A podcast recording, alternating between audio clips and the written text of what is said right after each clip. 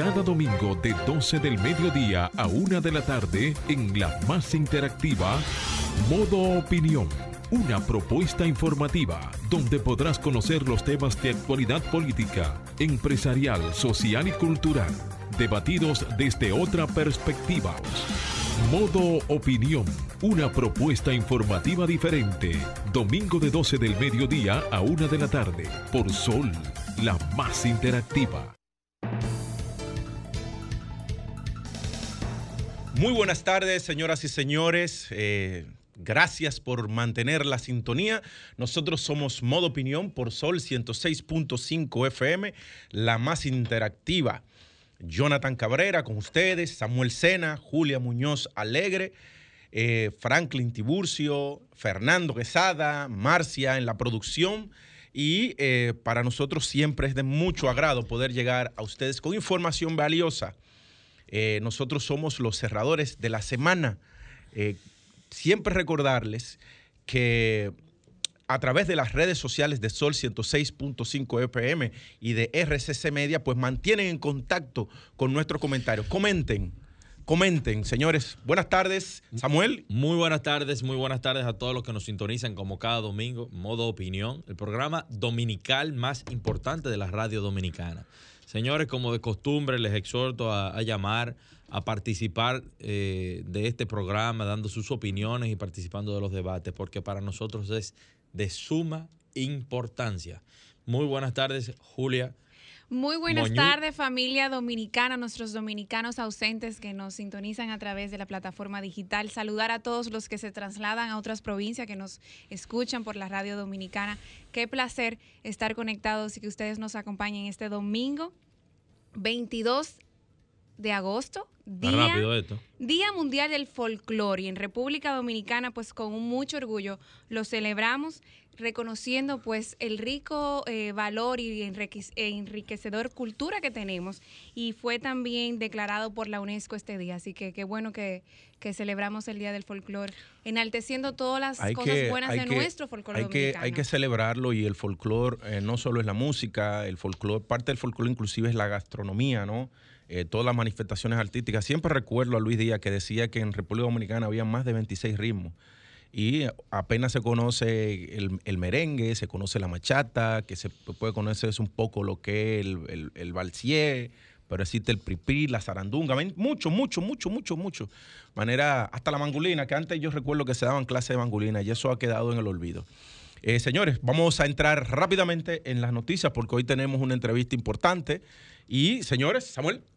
El Estado Dominicano, señores, adquiere nuevamente el 100% de las acciones de la refinería por un monto de 88 millones 134 mil dólares. Bueno, y en el Estado Dominicano adquirió nuevamente el 49% de las acciones que la empresa venezolana PDB Caribe tenía en la refinería dominicana de petróleo Refidonza, informó la tarde de este pasado jueves el ministro de Hacienda Jochi Vicente. La transacción por un monto de 88 millones de dólares eh, y con esta operación dice que el gobierno dominicano pasa nuevamente a tener el control absoluto de la refinería. Adelante, Julia. No, que en ese mismo tenor también hay que reconocer el nuevo nombramiento de Yamilí López como gerente general de Refidonza, que es la primera vez que una mujer dentro de, los años de, trayectoria de, de, Refidonza, de, existencia, ha existido. Es por primera vez que una mujer ocupa esa posición muy importante para, bueno, para la mujer dominicana. Conquista de la mujer. Continúa ahí mismo con la oposición venezolana. Bueno, y, esa misma, y en ese mismo tenor, la oposición venezolana acusa al gobierno de perder 43 millones al vender Refidonza. La oposición de Venezuela, que lidera Juan Guaidó, criticó este viernes que el gobierno dominicano haya tenido que vender, bueno, su gobierno haya tenido que vender sus acciones a nosotros de por un monto de 42.9 millones de dólares menos de lo que se pagó cuando se adquirió para poder cancelar su deuda. La petrolera estatal venezolana PD, PDVSA, PDVSA. Ajá, PDVSA, había comprado el 49% de las acciones de Refidonza en el 2010 por 131 millones de dólares, vendida 11 años después del gobierno de República Dominicana, que pasa a controlar el total de la empresa por 88.1 millón de dólares. Según, eh, según explicó el exdiputado opositor Carlos Valero, esta venta es consecuencia de la corrupción del régimen del presidente Nicolás Maduro, entre comillas, que se ha visto obligado a hacer un canje por sus bonos impagos a causa, en su opinión, de una mala gestión. Sí, fíjate que esa compra en, su momento eh, fue... Eh, mm, dentro de la política que había la política del petróleo que había implementado Hugo Chávez, claro que lo que los petrodólares petróleo por granos. Entonces, que buscaba tener control en Centroamérica y parte del Caribe a través de eh, combustible barato, petróleo barato, ¿no? Y en activos estratégicos.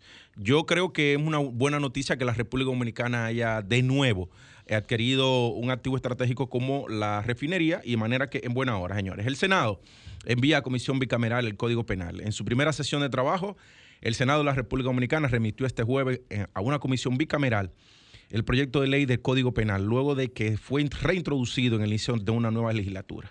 La pieza sometida en la Cámara Alta tiene como proponente a los senadores Ramón Rogelio Genao, Martín Nolasco Vargas, Milcia de Franjul, Quitobar Venerado Liriano, Castillo Liriano, Virgilio Sedano y Félix Bautista Rosario. La comisión bicameral es parte del Senado, estará integrada por Santiago Zorrilla, que será el presidente, Dionis Sánchez, Farideh Raful, Iván Lorenzo, Antonio Tavera Guzmán, Franklin Romero, Virgilio Senado, Pedro Catrén, y Ramón Rogelio Esa, esa comisión bicameral, sobre todo integrada por el, Senado, los senadores que están ahí, eh, ahí eso va a estar miti miti, porque es que ahí hay tres senadores que han frenaron y, y, hicieron que tuviera que reintroducirse en esta legislatura, luego que se había discutido en la Cámara de Diputados y la labor que había hecho Alexis Jiménez, el diputado, donde también estuvo nuestro amigo Omar eh, Omar Leonel Fernández, eh, que hicieron un grandísimo trabajo.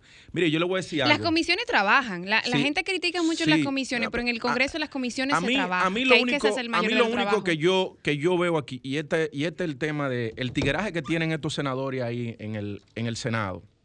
Miren, en esta semana volvió un malvado y le roció en Salcedo a una niña ácido del diablo ácido del diablo a una joven. Se paró en la verja, la llamó y le roció ácido del diablo.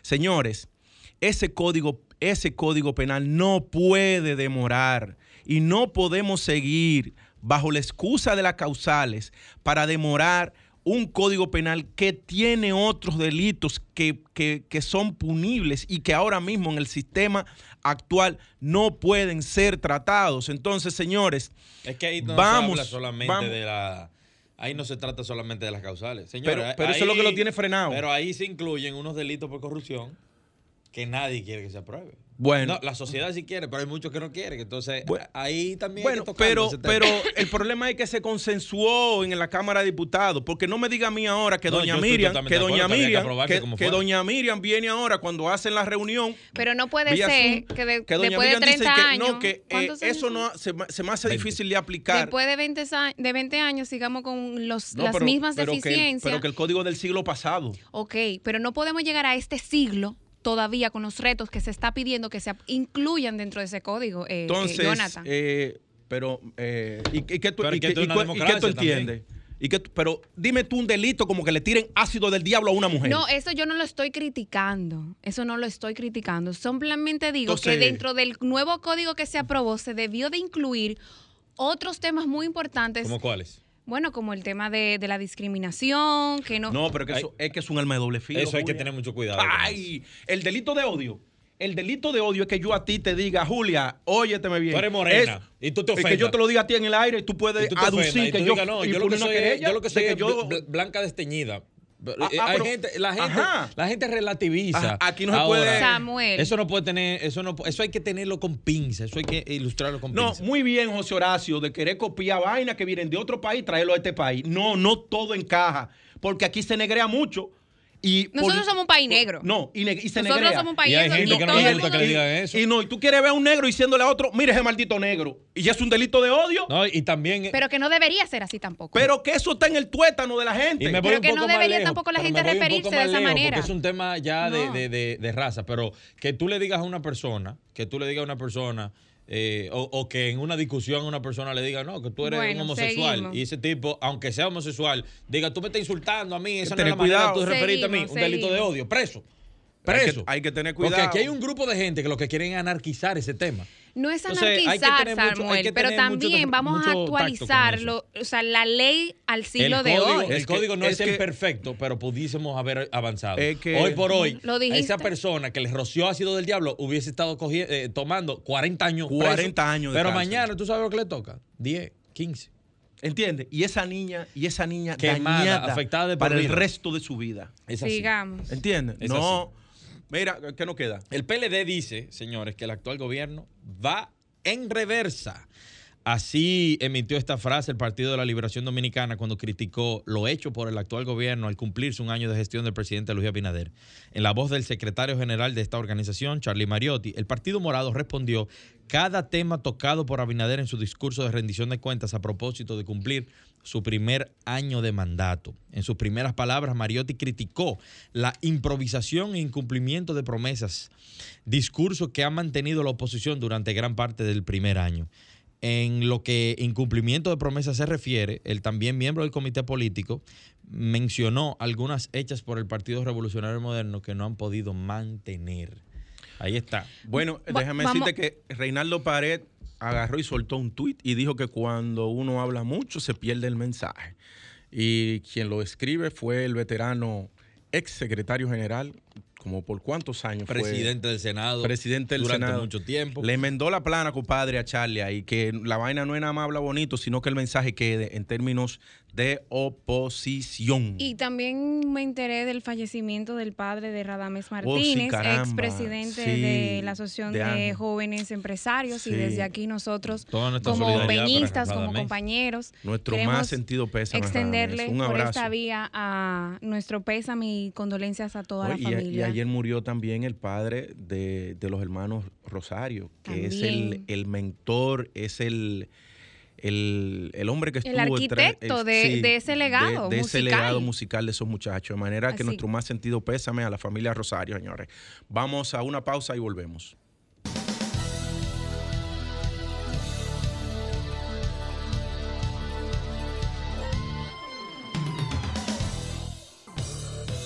Ahora nos ponemos en modo opinión.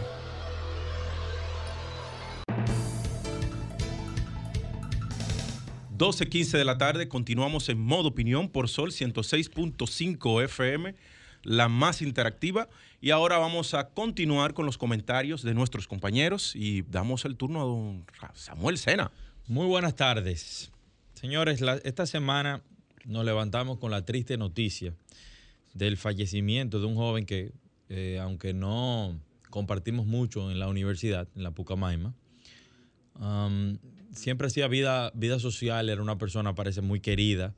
Y, bueno, en un trayecto montando bicicleta en la autopista del Este, fue atropellado por un ciudadano. La autopista del Este. Me estoy refiriendo a Jean Paul Cruz Camilo, un joven ingeniero muy destacado eh, ciclista por demás, eh, señores, fue abatido, embatido, eh, embestido, perdón, por un, por un sonata, un ciudadano andando en un sonata a alta velocidad y le costó la vida a este joven. Señores, es lamentable que hechos como este nosotros lo veamos día tras día en las autopistas del país.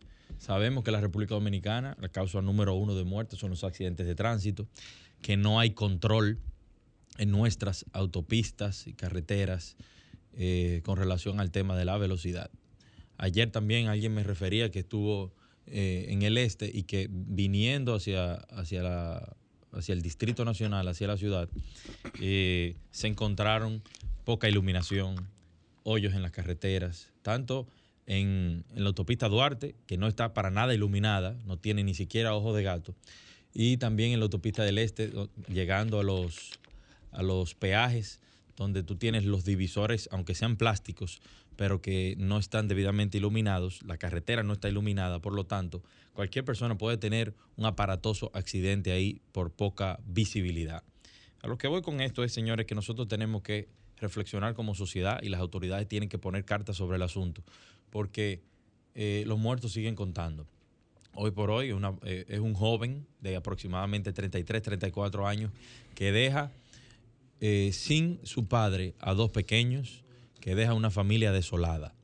Eh, no vemos cómo las autoridades, ni siquiera los AMED, que a veces se paran en, algunas esquinas con unos medidores de velocidad, pero que todo el mundo le pasa a alta, alta velocidad y ni siquiera pueden hacer nada. No se, ponen retenedores en las carreteras donde no deberían haber. O sea, señores, lo que se necesita es cierto, cierto orden. En principio, que, la sociedad sea más educada, que la sociedad conozca que hay consecuencias de andar a, velocidades eh, no permitidas por la ley y que eso, eso puede acarrearle la muerte a ellos mismos y a otras personas que pudiesen ser víctimas. Pero también hay algo importante con relación a todo este tema de las carreteras. Y es que el acto, el acto de transmisión y rendición de cuentas de, la presidencia de la República, esto que vimos ahora, el lunes pasado, perdón, el miércoles pasado, eh, fue pagado, fue pagado por el Fideicomiso para la operación y mantenimiento y expansión de la red vial principal de la República Dominicana. Fideicomiso Red Vial. Señores, 17.7 millones de pesos se gastaron en la contratación de servicios de producción y transmisión de rendición de cuentas al Ministerio de Obras Públicas en agosto del 2020, agosto 2021. ¿Y qué es esto? 17 millones de pesos para rendir cuentas. ¿Cómo así? Esa fue la contratación que se hizo para la rendición de cuentas de obras públicas. Lo pagó la, la red vial. Pero nosotros tenemos hoyos en la carretera, hoyos que provocan accidentes. Tenemos poca iluminación en las carreteras tanto en las principales como la Avenida Duarte y en la, Autopista del Este. Y estamos gastando 17 millones de pesos en rendiciones de cuenta, en actos de rendición de cuenta. Señores, es una barbaridad. Eso es una barbaridad. Eso es imposible. Eso es inaceptable. Así que eh, lo importante es que nosotros estamos prestos para ver este tipo de cosas y denunciarlas. Así que adelante, Franklin.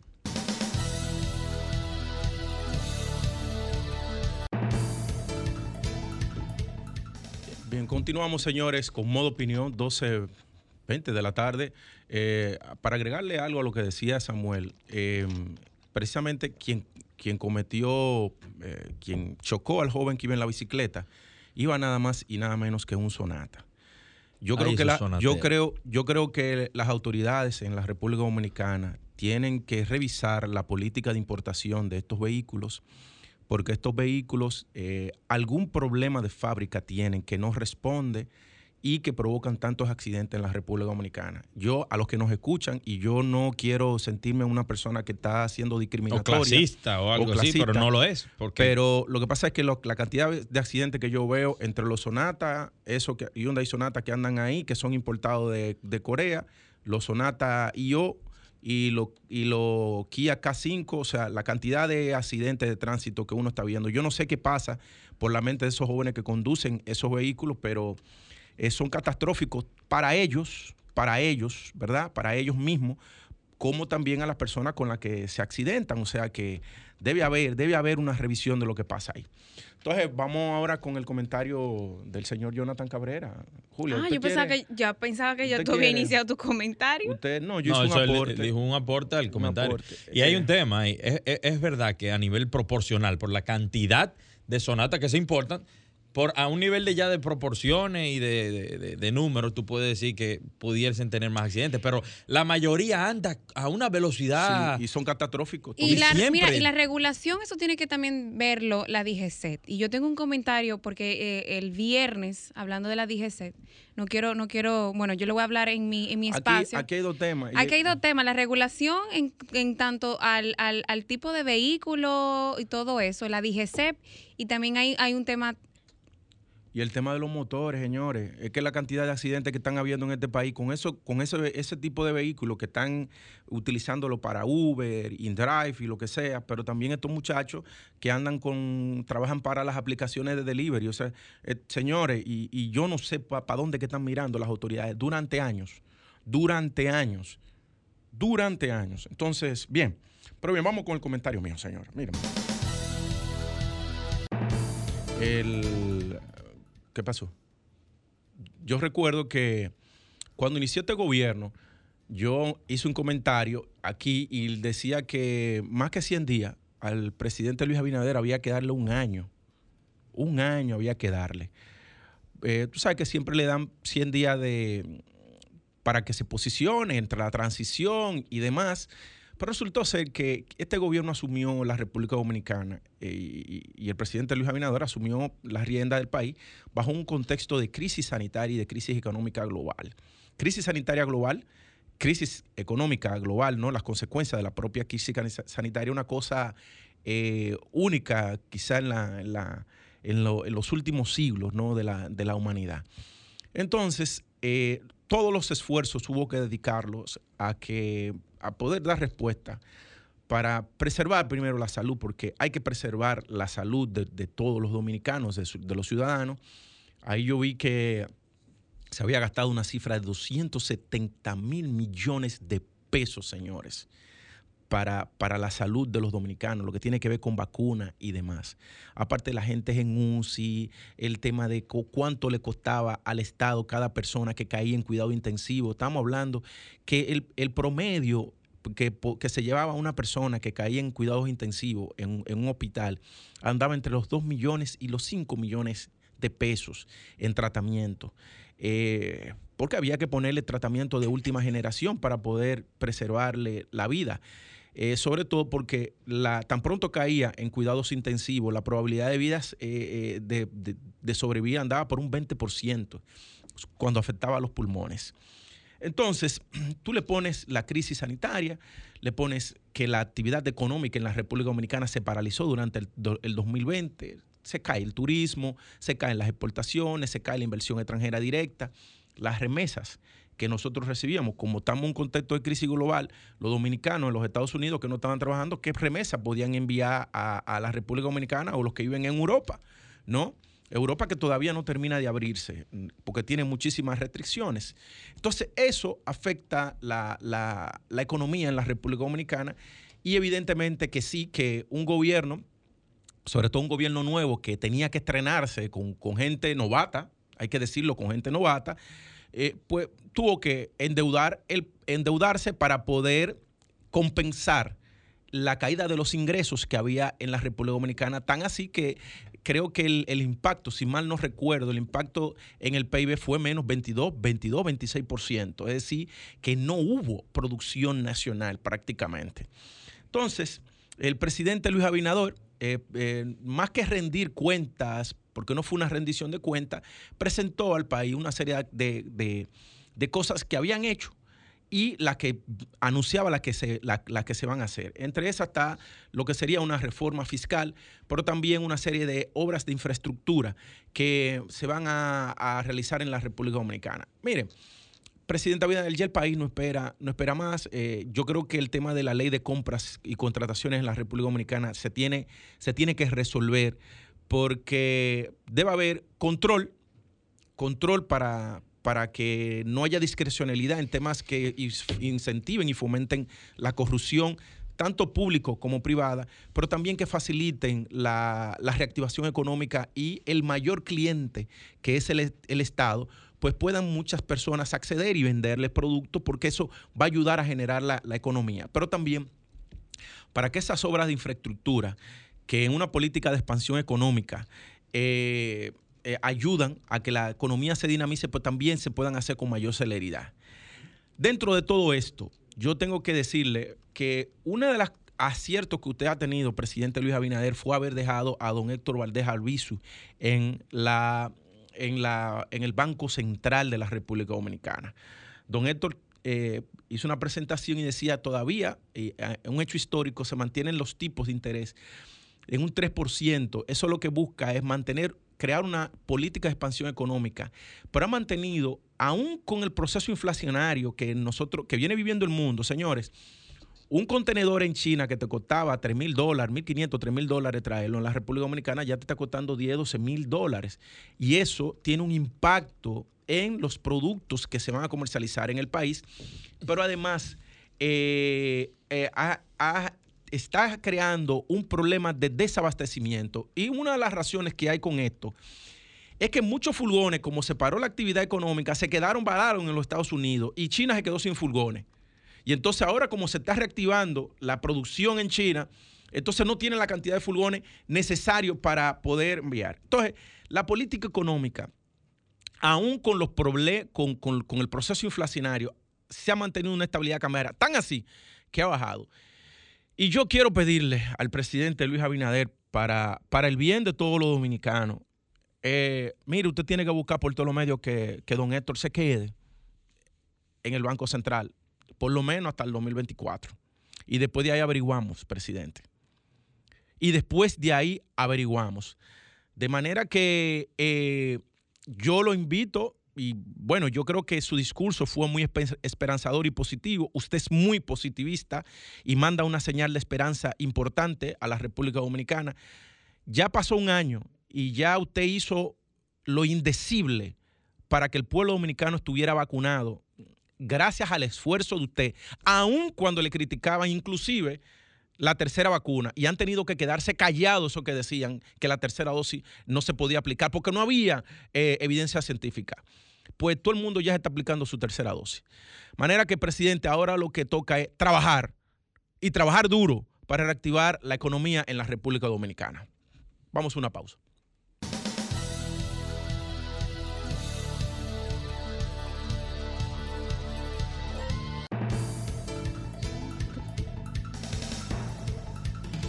Así es.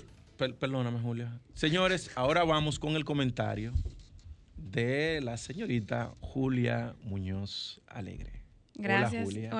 Hola, gracias. Líder nacional e internacional. Julia, ya, claro. ya, tú, ya tú te has expandido a la frontera. Gracias a Dios, así es. Del canal de la Mona, inclusive. Sí, y para mí es un honor poder eh, pues colocar a mi país en espacios eh, de soluciones y de fomento de ideas, donde la participación no solamente de la mujer, sino de República Dominicana tiene que estar en la región. Hay que, hay que reconocer, Julia, que tú eres una embajadora de buena voluntad del país. No, pero, pero no es. Muchísimas gracias. no, no, es que tú. y para mí es un honor. todo por el todo, siempre buscando la oportunidad para para para colocar a República Dominicana, y, espacio de oportunidad. Eso es así. Bueno, eh, antes de iniciar con mi comentario, voy a aprovechar ese, ese, ese complemento de mi compañero para recordarles que a partir del 24 al 27 de agosto se celebrará en Puerto Rico el Women Economic Forum Caribbean 2021. Trasciende un evento en el que va a colocar a más de 130 mil personas en una plataforma regional, virtual, semipresencial,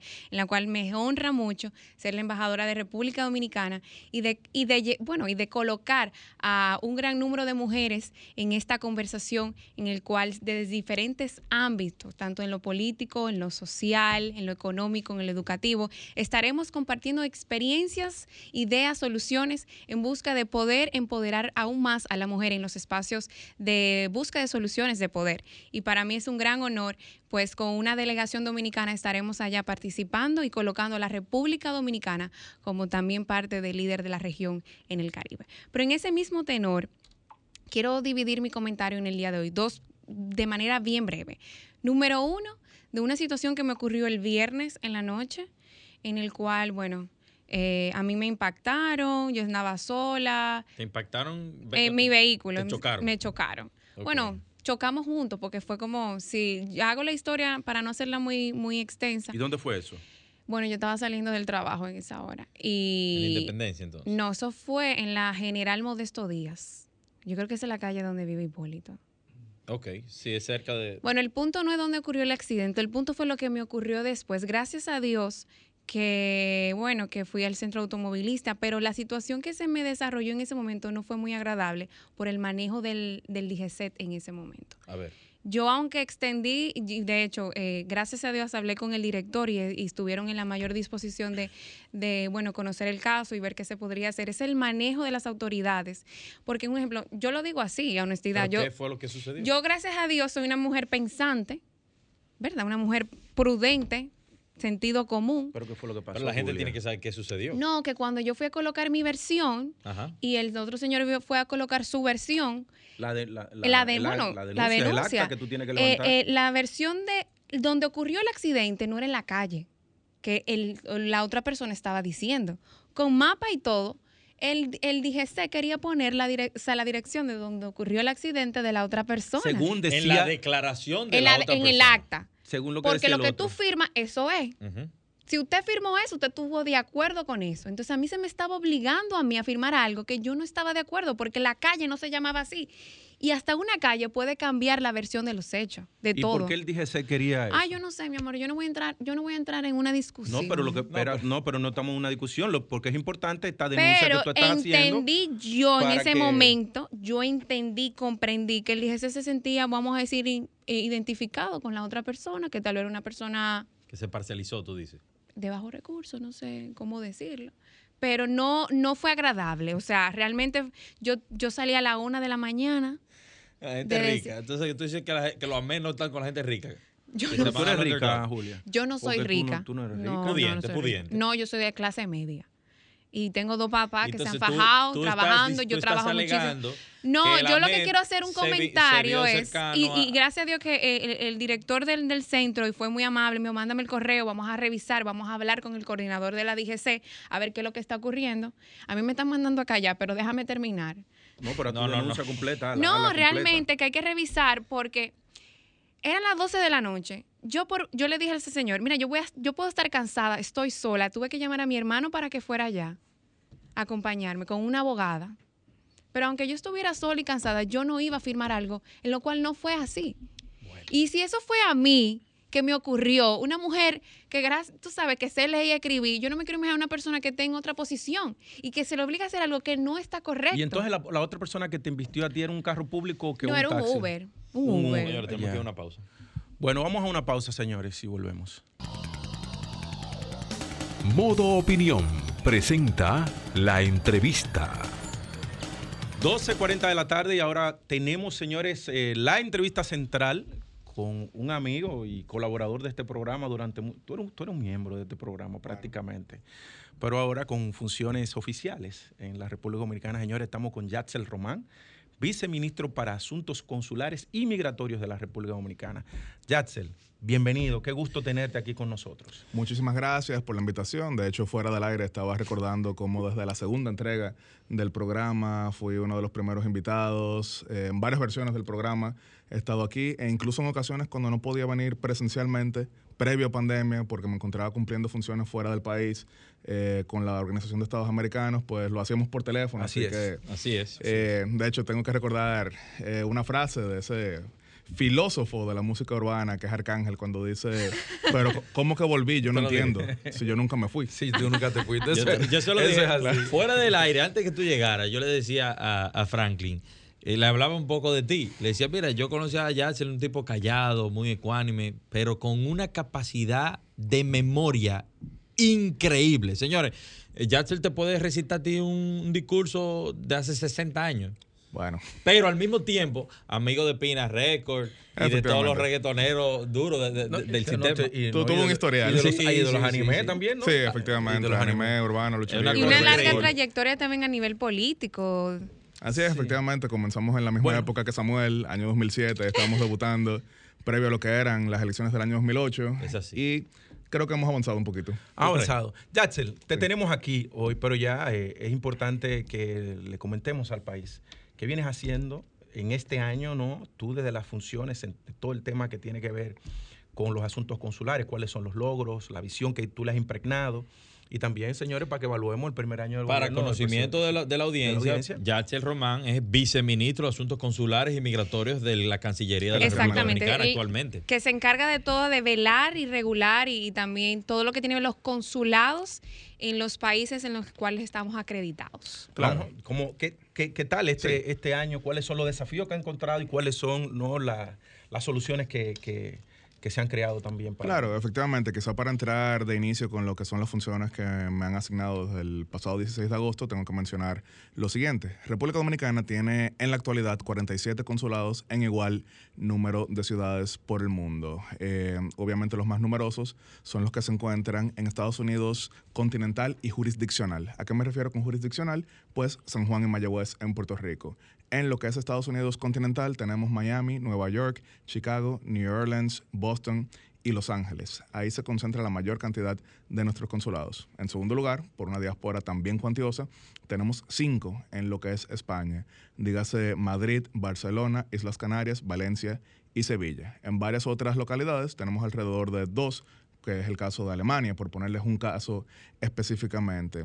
Y desde luego también tenemos lo que son 30 secciones consulares en igual número de embajadas. Secciones consulares son aquellas que donde no existe un consulado suplen esta función, pero sin embargo vale la pena evaluar lo que es la actualidad porque tenemos eh, el caso de, Chile y Argentina, Santiago y Buenos Aires, donde ha crecido de manera considerable la presencia dominicana. Hoy en día se calculan que hay alrededor de 50 mil dominicanos en Santiago de Chile y que se calcula también que hay alrededor de 30 mil en Buenos Aires, Argentina también vale la pena tomar en cuenta la cantidad de cónsules honorarios que tenemos en lugares donde quizá no existe al día de hoy una razón de peso para una presencia territorial, eh, pero sí es importante tener lo que son estos vínculos que generalmente son asignados a través de empresarios de alto nivel en estos lugares. Eh, desde luego también República Dominicana tiene en el país una cantidad de consulados de otras naciones aquí presentes eh, y eso son partes de las funciones que tengo. Ahora bien. Ah, si los consulados de otras naciones también entran dentro de la... Las relaciones. De las, relaciones. Ah, Obviamente no me reportan directamente, ni pero lo que es el intercambio. Ahora tenemos que mencionarle lo siguiente. El gobierno del cambio en su programa de política exterior estableció tres pilares que el primero de ellos, y que tiene mucho que ver con lo que es la cartera que a mí se me ha asignado, es la protección y defensa de los dominicanos que se encuentran fuera de nuestro territorio. Tenemos una diáspora que supera el 1.5 millones y si sumamos a eso lo que son personas de origen dominicano y que han optado por esa nacionalidad, esa nacionalidad tenemos más de 2 millones. Eh, los aportes se calculan de distintas maneras. Obviamente la más fácil suele ser eh, la, de las remesas, la de las remesas. Con remesas supera el 9% del Producto Interno, Bruto. Constantemente tenemos récord de crecimiento en lo que son los aportes de las remesas. Incluso recordaremos que en momentos de grandes crisis naturales en nuestro país han sido las remesas que han llegado primero para lo que son fondos de ayuda.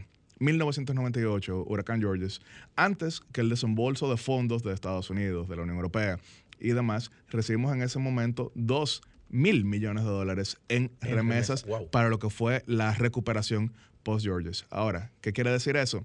Que con tantos aportes, que vuelvo y digo, este es solamente uno de ellos, son muchísimos más.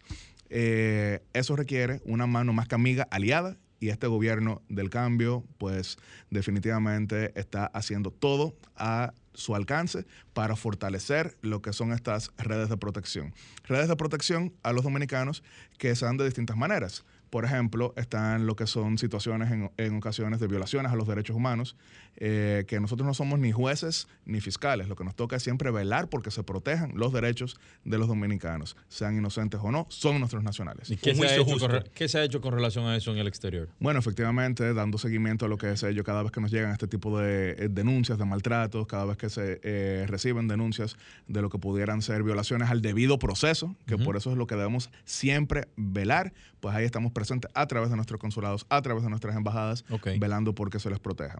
También, Eso es bueno que los dominicanos lo sepan. Sí, Todas las personas que nos, que nos están escuchando desde fuera del país, que la Cancillería a través de ese viceministerio eh, está velando porque aunque usted haya eh, caído en una situación, que, que el debido proceso sea eh, lo que impere. Claro, son nuestros nacionales y por ejemplo... Y es importante también invitar a los dominicanos que aún no se han registrado a que vayan a su consulado a registrarse. Sí, efectivamente. Y por eso precisamente hay que tomar en cuenta lo siguiente. Les mencionaba lo que es la actualidad en cuanto a cantidad de consulados que tenemos, pero debemos tomar en cuenta algo.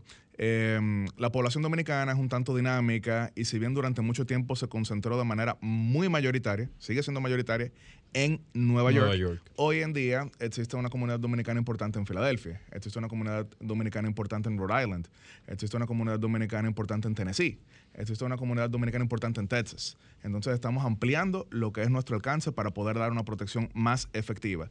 Y desde luego están los servicios consulares, que son pasaportes. vamos, a quedarnos en los servicios. Vamos a una pausa y volvemos para, para que entonces abunde sobre los servicios consulares. Claro.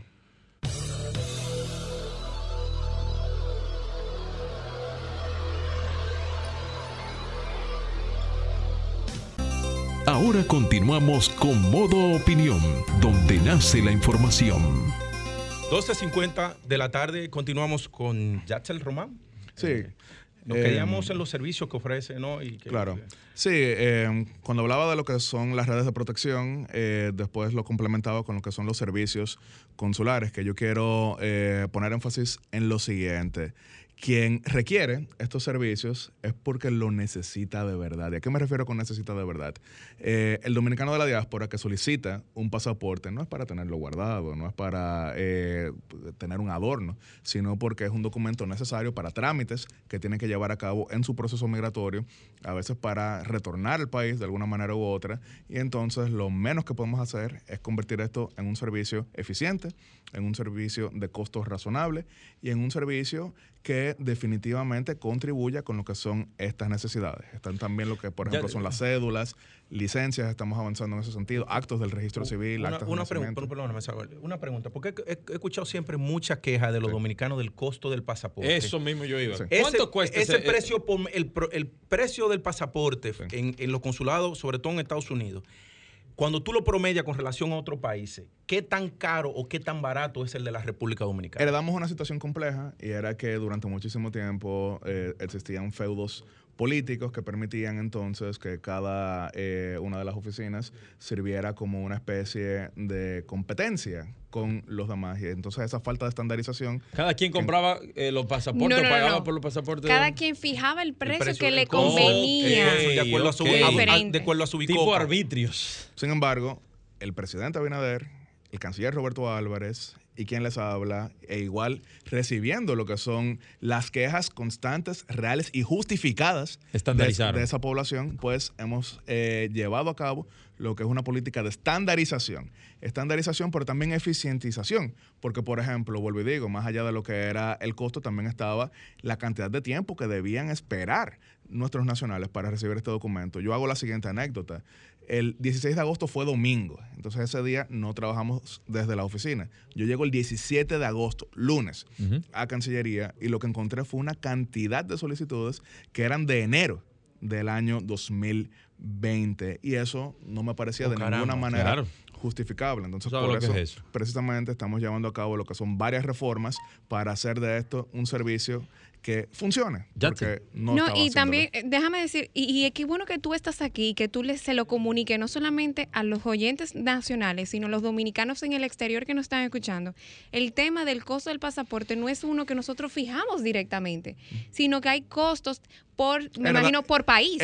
Heredamos una situación eh, compleja, vuelvo y digo, 16 años no cambian de la noche a la mañana, pero aquí no estamos para explicaciones, estamos para acciones. y eso es lo que nos han instruido. Ustedes han escuchado al mismo presidente en varios medios hablando de lo que son eh, iniciativas en torno a la estandarización, porque efectivamente hay diferencias dependiendo de la distancia, del, del país, que la gente tiene que entender. Pero, esa debe ser la única diferencia. Esa debe ser la única diferencia, no el libre albedrío de quien encabece cada una de estas oficinas. Mira, yo, tú, tú haces una pregunta, Samuel, pero que, es una pena que ya el tiempo se esté acabando, pero yo quería, porque siempre ha habido quejas también con los consulados en Haití. Y sería bueno también que se le pudiera decir al país qué están haciendo ustedes con esos consulados que están en Haití y para, para automatizarlo y quitarle discrecionalidad a, a, los cónsules que históricamente han estado en Haití. Ustedes lo han escuchado de parte del mismo presidente de la República en sus comparaciones, por ejemplo, eh, tan reciente como la, eh, la, última previa al discurso, también con Uchilora, también, por ejemplo, en su momento con Jorge Rodríguez y Juan TH. Estamos ahora mismo en lo que es la fase de implementación de lo que son eh, las reformas para ello. Lamentablemente, en este instante no lo podemos decir, pero sí lo que te puedo responder es que eso está en pleno conocimiento de las actuales autoridades entre las cuales me encuentro y lo que estamos llevando a cabo son acciones concretas para solucionar, porque no basta con identificar el problema, no basta con comprender el problema, con lo que sí basta es con solucionar el problema y todo el que surja, porque definitivamente a veces cuando eh, ya tienes la respuesta cambia la pregunta. Esto es una función dinámica que definitivamente conlleva eh, lo que son respuestas ágiles y respuestas concretas. Pongo mucho énfasis, mencioné tres veces lo que es esa palabra concreta, porque aquí no estamos para teorizar, aquí estamos para accionar. Antes de irnos, ya sé, tú querías comentar algo adicional sobre la labor que están haciendo y que lo que van a hacer a futuro.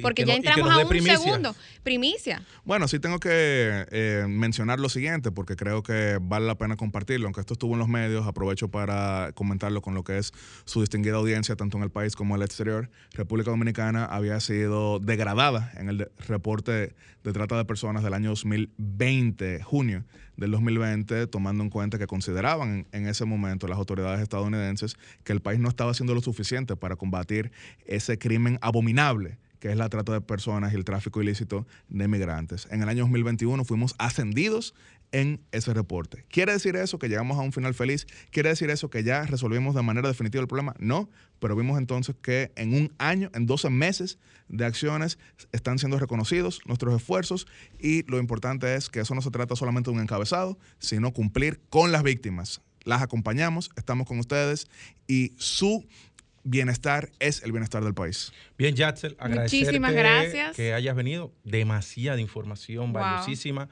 Eh, yo no sé por qué no. Eh, tú tienes que estar más en los medios para que, le hagas, para que le hagan saber a los dominicanos, tanto los que están aquí como en la diáspora, de que eh, desde tu viceministro se le está dando acompañamiento. Decía, Ronald Reagan, no es ser gran comunicador, sino comunicar grandes cosas. Grandes cosas, así es. Señores, nos despedimos hasta el próximo Muchísimas gracias. Modo opinión. Recuerden a través de las redes sociales darle seguimiento y pueden ver esta entrevista, señores. Sol 106.5, la más interactiva. Una emisora RCC Miria.